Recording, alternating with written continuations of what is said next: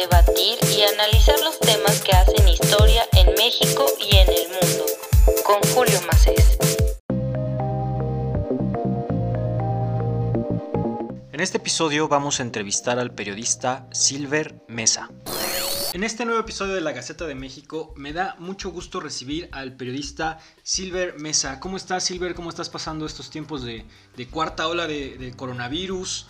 Que esto parece que nunca se acaba. ¿Cómo has estado?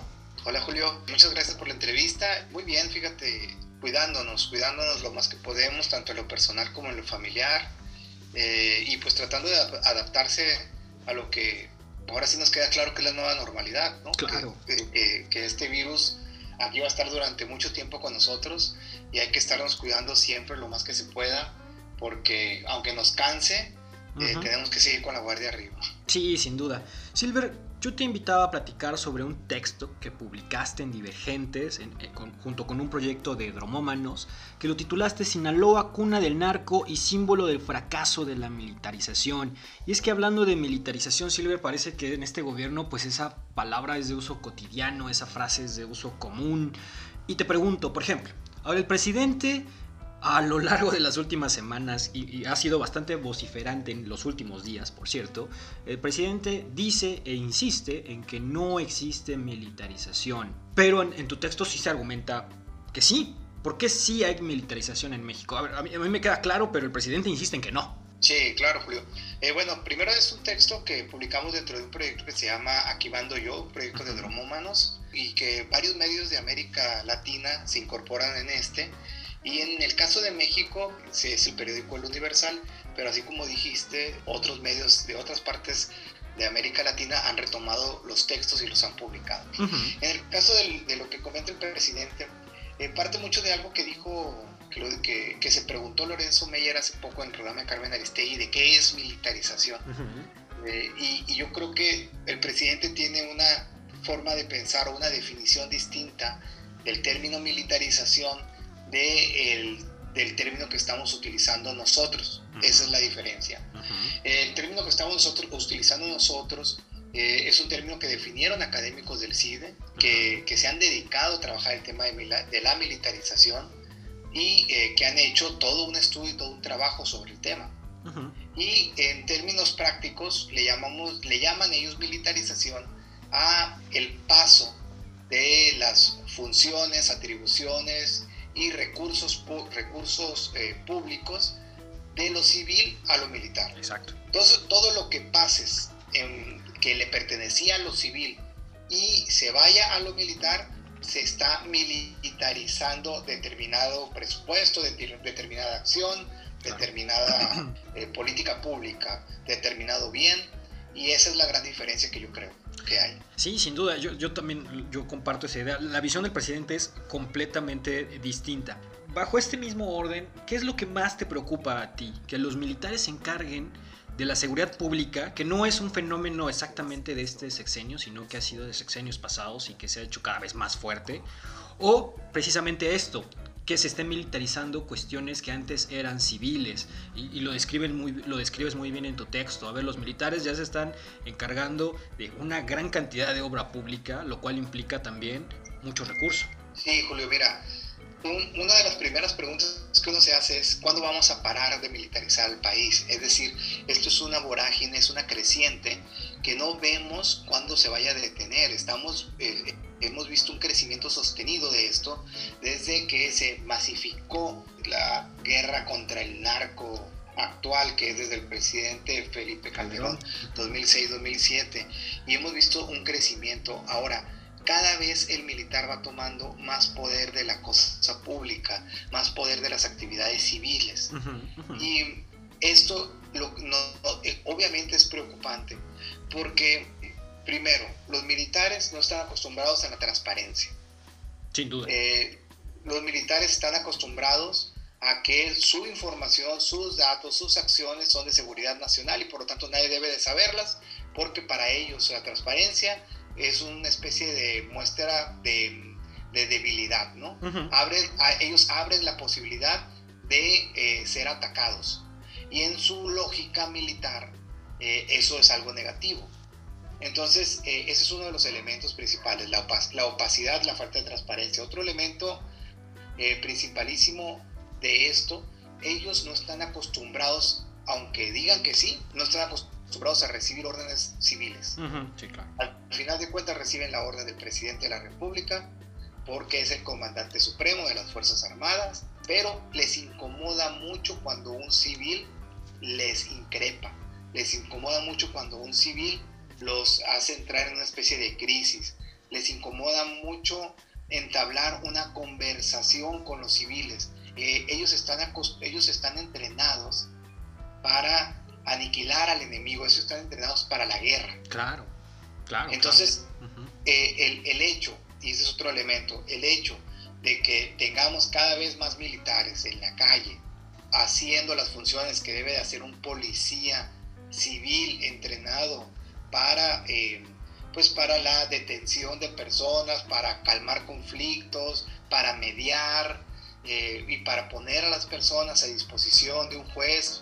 No es, la, no es esta la formación de un militar. Y la Guardia Nacional, en su gran mayoría, son militares. Eso ya lo sabemos. Sí, por supuesto. Entonces, tenemos un riesgo muy grande de que en un momento determinado los militares empiecen a actuar de una manera muy distinta y mucho más agresiva de lo, que, de lo que está sucediendo hoy en día incluso. Claro, creo que lo dejaste muy claro. A ver, la, tropa está hecha para algo y el ejército está hecho para una función muy específica y así fue creado, que pues eh, evidentemente tiene que ver con temas, con temas bélicos. Y a ver, esto, esto me resulta muy interesante. ¿Tú crees que el, el presidente López Obrador también escogió a los militares para hacer muchas de muchos de sus proyectos por una de lo que a lo mejor muchos ven que es su defecto, pero que al mismo tiempo el presidente podría ver que es una virtud, que es la opacidad que pueden llegar a tener, la discrecionalidad que pueden llegar a adquirir las Fuerzas Armadas, sobre todo con este término que es muy estudiado y se puede utilizar de diversas formas y en cada país es muy distinto porque tiene eh, objetivos muy distintos para aplicarse, que es el término seguridad nacional. ¿Tú crees que esta también fue una de las, por así decirlo, y no es que sea virtud, pero sí una de las formas en las que el presidente decidió dejar mucho poder y dejarles muchos encargos a los militares debido a esta opacidad por la que se mueven? los militares le facilitan mucho el trabajo a López Obrador. Creo que esa es la, la, la razón principal de por qué a él le interesa irle dando más funciones a los militares. Tienes un cuerpo, una estructura eh, que ya no te va a costar más de lo que ya te cuesta. Eh, tienes un presidente que está, está eh, siempre está buscando ahorrar dineros para entregar los programas sociales. Entonces a él ya no le iba a costar más, porque ya ese, ese costo ya lo tiene, este costo operativo ya lo tiene, que es el del ejército. Entonces él se, se apoya mucho en el ejército porque además tienes toda una estructura ya lista, toda una estructura que funciona y que en, temas de organización funciona muy bien. Eh, por algo son un ejército, están encargados, están acostumbrados a recibir órdenes y a cumplirlas y acatarlas casi a como dé lugar. Sumado a que las cosas eh, las puedes clasificar como seguridad nacional, los contratos, etcétera, y ahora entonces se vuelve muy difícil poder entrar y revisar lo que están haciendo y por lo tanto de alguna manera blinda los proyectos del presidente. Además de que tienes un, un, país que está acostumbrado a tratar muy bien a sus militares, eh, históricamente, eh, a, a, no meterse con el ejército. Los gobiernos civiles del partido que sean eh, tratan de llevarse muy bien con el ejército. Nadie quiere, ningún gobernante, ningún político quiere estar mal con el ejército. Entonces, el, el presidente lo que hace es, ahora sí que le habla al hermano Fortachón para que le eche la mano y pone al ejército por delante y eso también le abre mucho camino dentro, dentro de, la, de la crítica política y dentro de las acciones con otros gobiernos, con los diputados, con senadores incluso de oposición. Claro, por ejemplo, ah, y ahorita retomamos un poco lo que decía sobre los civiles al mando. Recordarás hace tiempo, estoy seguro, que cuando Enrique Peña Nieto entró a la presidencia, entraron también los gendarmes, la gendarmería, y parece también que desde entonces cada presidente quiere como establecer un nuevo modelo de seguridad pública, un nuevo cuerpo de seguridad pública que no que sea exento a todo esto de la corrupción, que sea exento a malos entendidos. ¿A ti qué te pareció esta estrategia de crear la Guardia Nacional en un comienzo y de extinguir, evidentemente por decreto, a la Policía Federal?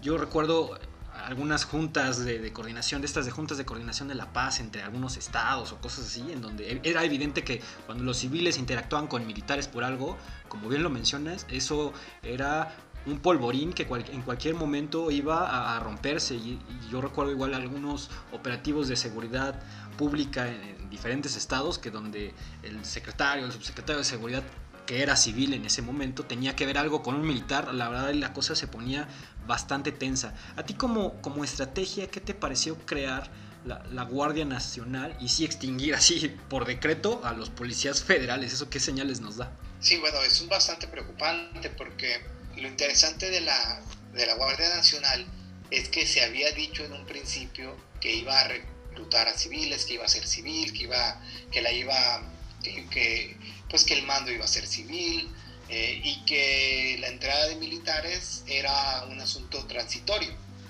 Pero la nueva modalidad del presidente es que sea totalmente militar, que esté al mando de militares y que así se quede. Esa es su intención real. Entonces no vamos a ver una transición de una policía militar a una policía civil. Eh, y eso es bastante preocupante porque en primer lugar, y por eso hicimos, y por eso me referí mucho a Sinaloa como un caso de, no éxito, de fracaso de la militarización, es que nos indica que la militarización no es la salvación o la solución per se. Nos, nos han querido vender la idea que si tú colocas a militares en, en las direcciones de las policías civiles, ya no va a haber corrupción, que va a haber mucho orden y que van a poner a, raya a los delincuentes. Bueno, en el caso de Sinaloa te puedo decir que esta militarización ya lleva incluso desde antes de López Obrador, porque eh, se tuvo un gobernador, Quirino Ordaz Coppel, el próximo embajador de México en España, que él, él tuvo una excelente relación con el general Salvador Cienfuegos, eh, una relación incluso familiar, y El Salvador eh, y el general lo apoyó mucho y le mandó tropas, eh, le abrió una base militar, transfirieron recursos, eh, colocaron como jefes de las policías municipales a militares, en todos los ayuntamientos, en todos.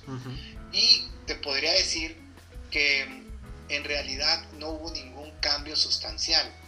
Han ido bajando los homicidios, en el caso de Sinaloa, pero nosotros, la gente de Sinaloa, creemos que, mm, que, históricamente el, número de homicidios no tiene que ver con las policías, sino tiene que ver con el, acuerdo de pacificación entre los cárteles de la droga. Claro. Entonces, eh, eh, y, la muestra para nosotros de que no ha habido ningún cambio es, es el llamado Culiacanazo, que, que se sufrió en 2020, y cómo, de cómo el, la estructura criminal del narcotráfico está operando perfectamente, eh, y cómo cuando se decidieron a salir a rescatar a Ovidio Guzmán López, no hubo una autoridad que pudiera contener el operativo al grado de que chantajearon al gobierno y tuvieron que liberar a el hijo de Joaquín Guzmán Loera. Correcto, y precisamente sobre eso quería preguntarte y ahondar un poco más en el tema, porque es evidente que en Sinaloa, y así básicamente titulan el texto, ¿no? Que es un buen ejemplo de cómo la militarización sí está fracasando. ¿Qué otros elementos podrías agregar a, esto para argumentar que sí, en Sinaloa es un buen ejemplo de que sí, la militarización está fracasando y, creo que lo has expuesto muy bien y está muy bien redactado igual en, el texto. El caso del Culiacanazo, ¿no? Creo que es muy evidente ahí cómo los militares pues sí se vieron sobrepasados en este tipo de cuestiones. Sí, mira, los, civiles compraron, por ejemplo, unos drones, el, gobierno, el gobierno civil, pero desde el principio lo empezó a operar la Marina. y no entiendo para qué han querido, para qué han utilizado los drones si vemos que la estructura criminal es exactamente la misma. ¿Para qué los han utilizado? A lo mejor los han utilizado para inteligencia, pero no se ve que utilicen la inteligencia, porque justo el día que se necesitó para detener al hijo de, Joaquín Guzmán Loera, em, el, el operativo fue muy menor comparado con la reacción del crimen. Entonces, ¿qué pasó? Pues que falló la inteligencia, a lo que le han aportado, apostado mucho en este gobierno en particular y a lo que le han aportado muchísimo dinero. Se creó un cuartel eh, de, la, de, la, entonces policía militar, antes de que entrara López Obrador, donde se supone que iba a haber más de 3.000 militares. Entonces eso se vio como un mensaje fuertísimo durísimo que iba a poner a raya al narcotráfico porque iban a ser 3.000 militares eh, eh, dispuestos a, a, luchar contra el crimen.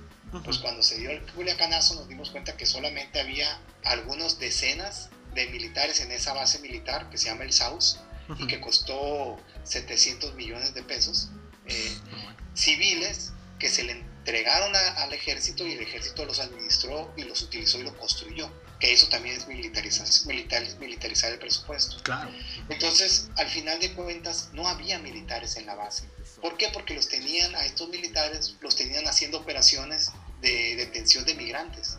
¿Cuál es la diferencia? Que si hubiera habido, lo hubieras apostado a los policías civiles, eh, a policías bien entrenadas, bien estructuradas, con buenos armamentos, con buenas prestaciones, donde disminuyeras la corrupción dentro de las corporaciones, hubieras podido tener policías que sí estuvieran en la ciudad, que sí estuvieran en su estado, porque no podrían irse a otro lado y que estuvieran dispuestos a, pues, a, poner orden cuando se necesita. Por ejemplo, Otro ejemplo que te doy es, por ejemplo, el ataque a videocámaras. Acá en, acá en Sinaloa, yo vivo aquí en Culiacán, en Sinaloa han destruido dos, cientos de videocámaras con balazos, a, balazos. Entonces, el sistema de videocámaras, el que se han invertido miles de millones de pesos, está prácticamente destruido. Y, no, y, lo han hecho así durante los últimos 4 o 5 años. El narcotráfico eh, sale a las calles y empieza a destruir videocámaras y lo que hace, y el gobierno nunca ha podido detener más que a una persona y eh, en todas estas destrucciones de cientos de videocámaras. Entonces, ¿cuál es, eh, ¿de qué nos sirven entonces los militares al mando de las corporaciones policíacas civiles? Claro. ¿Dónde está la reacción? ¿Dónde está la eficiencia? ¿Dónde está la eficacia? Pues no, no, no se ve. ¿Tú crees que ya estamos llegando al, al punto de no retorno para mandos civiles? ¿Tú crees que ya se les dio, digo, esa no es mi postura, pero tú crees que ya el gobierno el Ejecutivo Federal ya dijo, los mandos civiles para temas de seguridad parece que no van a dar resultados y ya vamos a tratar de ponerle candado a esto para que sean los militares los que lleven la seguridad pública. ¿Tú crees que ya llegamos a ese punto de no retorno? Sobre todo en, algunos temas como de gobernadores que van entrando, me parece que está el, caso de Sinaloa y que la postura va a ser pues, la misma, ¿no? Sí, mira, eh, en el caso de Sinaloa es interesante porque cambiamos de PRI a Morena y el único secretario de gabinete que repitió fue el secretario de Seguridad. Correcto. El único. Y eh, si tú te das cuenta, justo con esta nueva llegada de gobernadores de Morena, casi todos han colocado de secretario de Seguridad Pública del Estado a un militar eh, de la Secretaría de la Defensa o a un marino. Y ha pasado en Baja California, en Colima, en la mayoría de los estados donde eh, se ganaron elecciones en este 2021. Entonces, eh, sí veo yo una creciente militarización de los mandos civiles en todo el país. Por eso justo me refería a Sinaloa como el laboratorio de esto, un laboratorio que ya, que ya fracasó y va a fracasar igual en los estados donde se está militarizando las policías civiles, eh, ahora en el gobierno de la 4T, porque el militar no, no puede garantizarte que todo va a funcionar bien. Y ese es el grave error que se está cometiendo, que se está creyendo que un militar es la salvación de un sistema que está muy viciado. eh, las policías que tenemos eh, en México, desgraciadamente, necesitan mucha profesionalización, necesitan que sean verdaderamente limpiadas, purgadas, porque hay muchísima corrupción en ellas. Y, eh, y, bien, y, además también hay corrupción en eh, los elementos militares. Y eso ha sido demostrado a lo largo de la historia. No es verdad que sean inmaculados, no es verdad que sean puros. Eso es un discurso que yo creo que, que no debemos de creernos como sociedad, porque no es verdad. Ahí está la historia de todas las complicidades que ha habido del ejército con el crimen organizado. Sin duda. No, sí, claro. No, yo creo que ahí tocaste un tema fundamental, el hecho de que los de que sean militares no los exenta ni de la corrupción ni de perversidades del sistema. Yo creo que eso es un punto fundamental para entender esta conversación. Eh, Silver, finalmente, ¿tú crees que este rumbo se pueda corregir? ¿Tú crees que si de repente llega otro eh, otro presidente al poder ejecutivo pueda quitar todas estas facultades a los militares o ya de plano estamos viendo un país que cada vez va a darle más recursos a los militares y díjole, o, sea, no, no, me gustaría compararlo, pero pues ya podríamos caer en un tipo Gaddafi, Mubarak, en donde los militares vamos a ver un secretario de Educación Pública militar, vamos a ver a un secretario de Salud militar. ¿Tú crees que digo, eh, te estoy poniendo un extremo, ¿no? Pero tú crees que sí, se pueda corregir el rumbo. Yo lo, yo lo pongo en extremos, evidentemente, ¿no? Para matizar. sí, claro. Mira, yo, eh, yo esperaría que no. Me gustaría, me gustaría dejarlo ahí. Yo esperaría que no. Y yo esperaría que... Yo, yo realmente creo que, que los militares van a tener un desgaste tan grande que, que van a terminar entendiendo que deben de, de, disminuir presencia en lo civil. Porque eh, lo que realmente, por ejemplo, lo que pasa, lo que pasa en Sinaloa, eh, este fracaso militar, va a pasar en todos los estados de la República. Vemos que tenemos una Guardia Nacional, pero que los homicidios simplemente eh, han disminuido su crecimiento, pero siguen creciendo claro. en el país. O sea, en el país la, si, seguimos teniendo muchos homicidios, seguimos teniendo grandes problemas de seguridad. Entonces los militares no nos están dando la solución. Y yo creo que esto es algo que se está convirtiendo en, una, en un consenso, en un eh, comentario generalizado.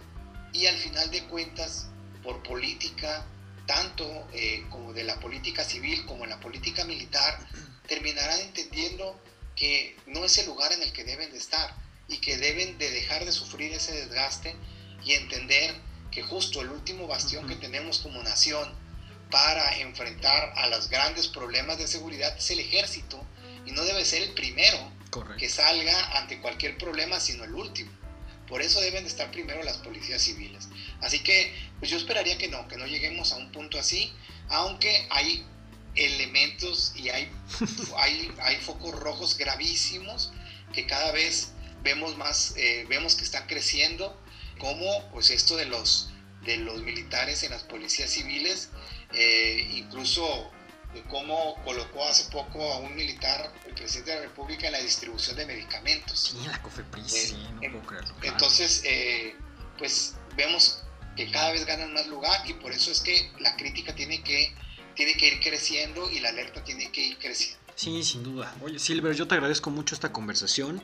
Te agradezco esta conclusión bastante atinada sobre lo que podría ocurrir, sobre los riesgos que podrían llegar a, ocurrir y evidentemente sobre si necesitamos un empuje civil, pero también muchísima capacitación en términos de seguridad, porque también no existen contrapesos para los militares cuando hablamos de, de, seguridad, cuando hablamos de presupuesto y de algunas cosas que ellos están demasiado especializados, en donde sí difícilmente se les puede acatar o dar órdenes en, determinados temas. Pero nuevamente Silver, te agradezco mucho la conversación y ojalá que no, que no caigamos en este país cada vez más militarizado. Gracias a ti Julio, es un placer platicar contigo y pues aquí estaremos al pendiente siempre que se necesite.